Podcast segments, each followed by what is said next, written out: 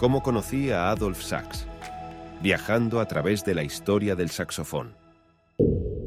Journal de débat. Héctor Berlioz y el saxofón.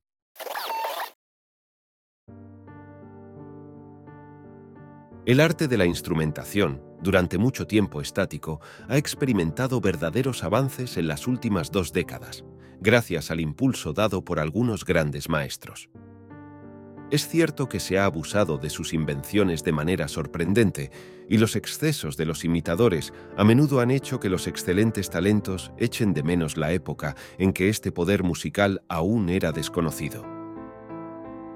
Pero, ¿de qué no abusamos? ¿Qué fuerza no conlleva peligros en su uso? Significa esto que debemos lamentar la invención de la pólvora, de los metales fulminantes, de las máquinas de vapor y el dominio que el hombre ha logrado sobre la electricidad?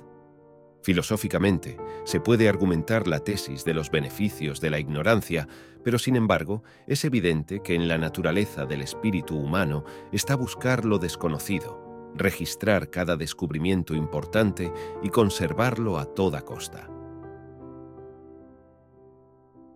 Por lo tanto, aunque se abuse en exceso de los instrumentos musicales en este momento, se utilicen fuera de contexto, sin restricciones y sin habilidad, dado que se conoce la naturaleza de los hermosos efectos que pueden producir, el público y los artistas son inevitablemente arrastrados a desearlos y exigirlos incluso en toda producción nueva. Este arte de la instrumentación necesariamente debía influir y determinar el progreso en la fabricación de instrumentos.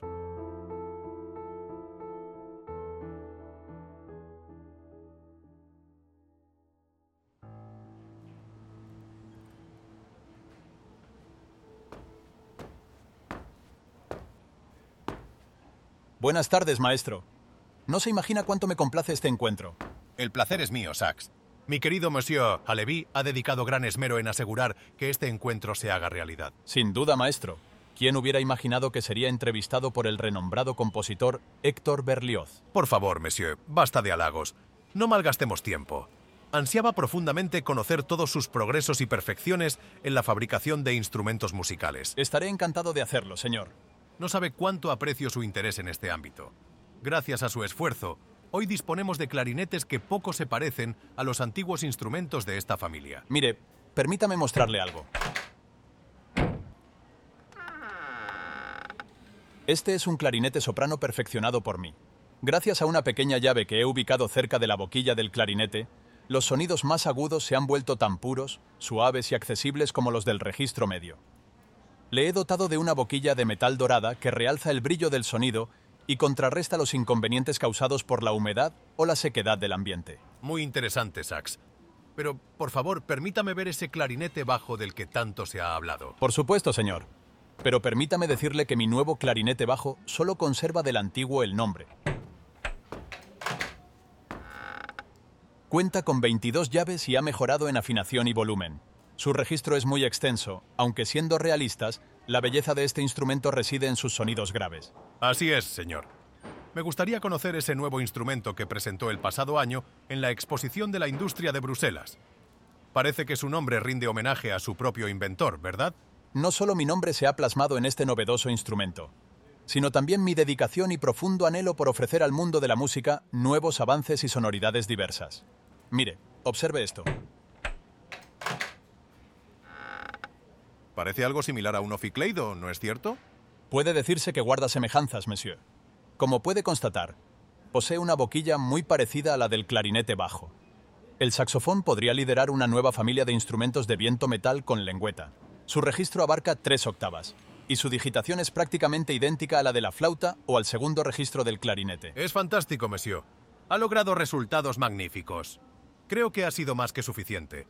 Debemos concluir esta reunión, monsieur pero mañana mismo conocerá mi opinión en mayor profundidad.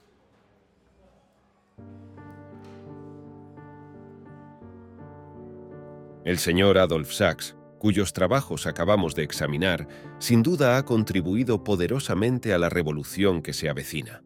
Es un hombre de mente penetrante, clara, obstinado, con una perseverancia inquebrantable, gran habilidad, siempre dispuesto a reemplazar, en su especialidad, a los trabajadores que no pueden comprender ni llevar a cabo sus planes.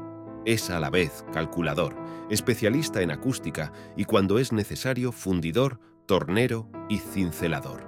Sabe pensar y actuar, inventa y ejecuta. En cuanto a la sonoridad del saxofón, es de tal naturaleza que no conozco ningún otro instrumento grave actual que pueda comparársele en este aspecto. Es completo, suave, vibrante, de una gran potencia y susceptible de suavizarse. En mi opinión, es muy superior a las notas graves de los oficleidos en términos de afinación y estabilidad del sonido, cuyo carácter, por otro lado, es completamente nuevo y no se parece a ninguno de los timbres que se escuchan en la orquesta actual. Gracias a la lengüeta con la que está equipado, el saxofón puede aumentar o disminuir el sonido.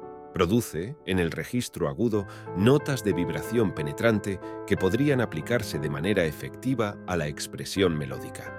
Sin duda, nunca será adecuado para pasajes rápidos o arpegios complicados, pero los instrumentos graves no están destinados a movimientos ligeros. Por lo tanto, en lugar de quejarnos, deberíamos alegrarnos de la imposibilidad de abusar del saxofón y de perjudicar su majestuoso carácter dándole frivolidades musicales que ejecutar. Los compositores deberán mucho al señor Sax cuando sus nuevos instrumentos se hayan vuelto de uso general. Que continúe no le faltará el aliento y el apoyo de los amigos del arte. Firmado Héctor Berlioz, 12 de junio de 1842. Artículo escrito por el compositor para el periódico francés Journal de Débat. ¿Cómo conocí a Adolf Sachs? Viajando a través de la historia del saxofón. Un podcast creado por Álvaro Molina.